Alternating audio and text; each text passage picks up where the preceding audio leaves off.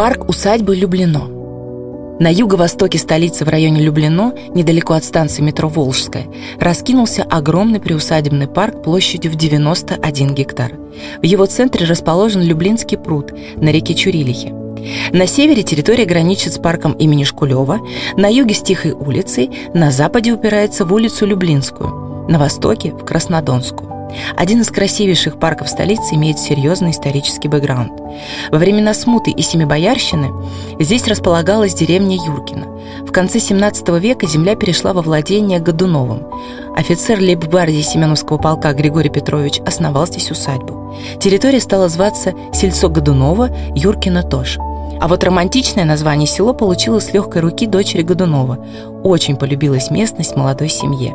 В начале XIX века территории стали Люблинским парком и вошли в состав усадьбы графа Николая Алексеевича Дурасова. Здания дворца, крепостного театра, оранжереи и пансиона дворянских детей сохранились до сегодняшнего дня. Зайти в исторический парк усадьбы Люблино удобнее всего с Краснодонской улицы.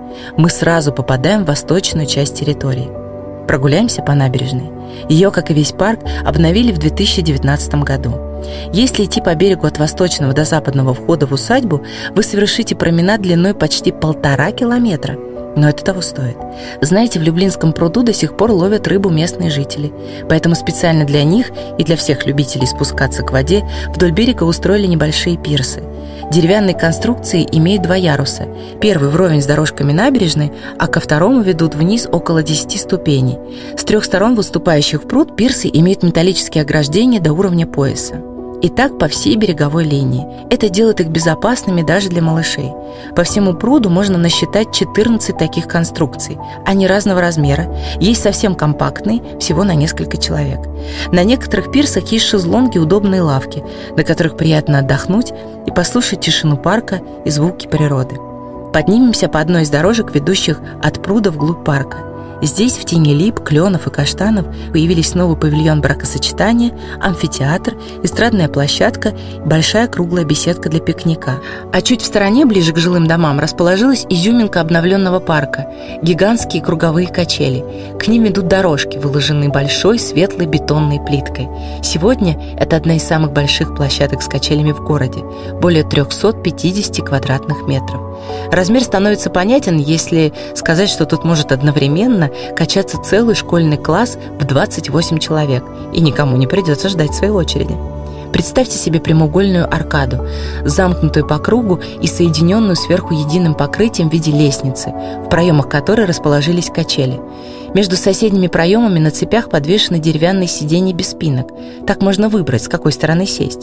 Перекрытия между качелями выполнены в виде белых металлических панелей с деревянными рейками. Если раскачаться как следует, сидя спиной к кругу, и вытянуть перед собой руку, можно коснуться листвы деревьев. Они здесь повсюду, высокие и величавые. Еще одна площадка с качелями находится в восточной части парка. Она поменьше и представляет собой прямоугольную аркаду в один ряд, состоящую из шести качелей. Чтобы вам было проще найти ее, даем ориентир. Улица Ейская, дом 4, здание Дурасовской оранжереи. Много исторических объектов расположились в центральной части парка.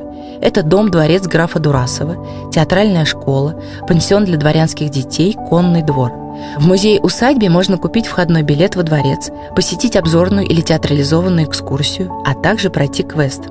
А прогулка по Люблинскому парку поможет вспомнить самые интересные страницы истории и порадоваться тому, как сегодня удалось сохранить и приумножить красоту этих мест.